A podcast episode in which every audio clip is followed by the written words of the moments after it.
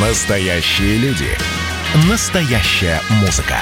Настоящие новости. Радио «Комсомольская правда». Радио про настоящее. 97,2 FM. эм. Россия и Беларусь. Время и лица. Здрасте, здесь Бунин, и сегодня я напомню о, пожалуй, главном белорусском символе – о зубрах.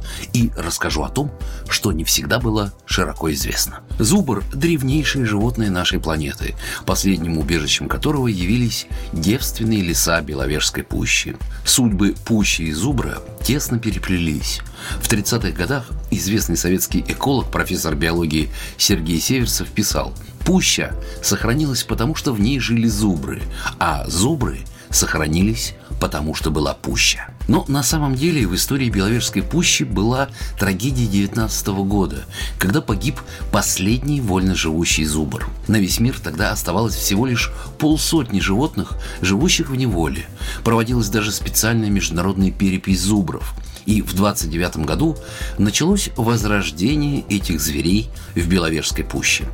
Для этого специально завезли небольшую группу из трех беловежско-кавказских особей. Через 7 лет завозят четвертого зубра, но уже беловежского происхождения. Благотворные привычные условия, в которых находились звери, дали себя знать. К осени 39-го насчитывалось уже 19 зубров. Для их содержания на территории пущи построили специальный зубропитомник площадью около 300 гектаров. Но началась война, во время которой немцы загнали зубров в загоны.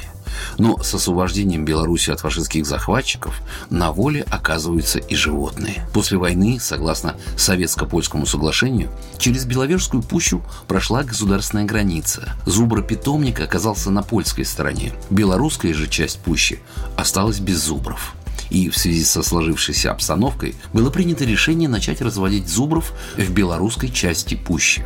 И уже в 46-м в лесном массиве в 12 километрах от деревни Каменюки был организован новый питомник разведения чистокровных зубров. Наконец, 18 июля со стороны Польши прошли три машины с пятью клетками, в каждой из которых находилось по одному зубру, три самца и две самки. К 1953 году численность зубров достигла уже 18 голов, и семь молодых животных выпустили из загонов для вольного разведения. Таким образом, через три с лишним десятилетия первые вольные стада чистокровных зубров снова появились в Беловежской пуще. Заботливый уход и восстановление популяции этого символа Беларуси привел к тому, что сегодня численность зубров в республике составляет более полутора тысяч голов, что является почти четвертью всех зубров, живущих на нашей планете. Программа произведена по заказу телерадиовещательной организации Союзного государства. Россия и Беларусь. Время и лица.